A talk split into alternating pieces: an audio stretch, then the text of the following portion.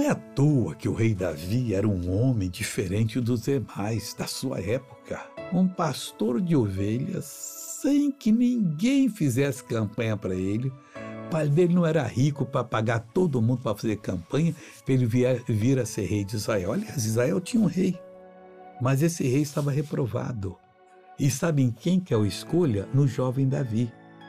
Aí o Davi, olha como é que ele tinha uma unção de Deus, um, uma entrada em Deus, uma comunhão com o Senhor. Ele falou assim: falarei da magnificência gloriosa da tua majestade. O homem era tremendo. E das tuas obras maravilhosas. Esse homem agradava o coração de Deus. Ele não era um falso. Ele não era um candidato a ser rei para depois ser um déspota e fazer o que queria. Não, ele seria um pastor do povo dele. Que coisa bonita, hein? Valeu para você essa mensagem? Agora vamos fazer uma oração. Em nome de Jesus, eu abençoo esse cidadão, essa cidadã, e determino que todo o mal que está na vida dela saia, que vá embora e não volte mais.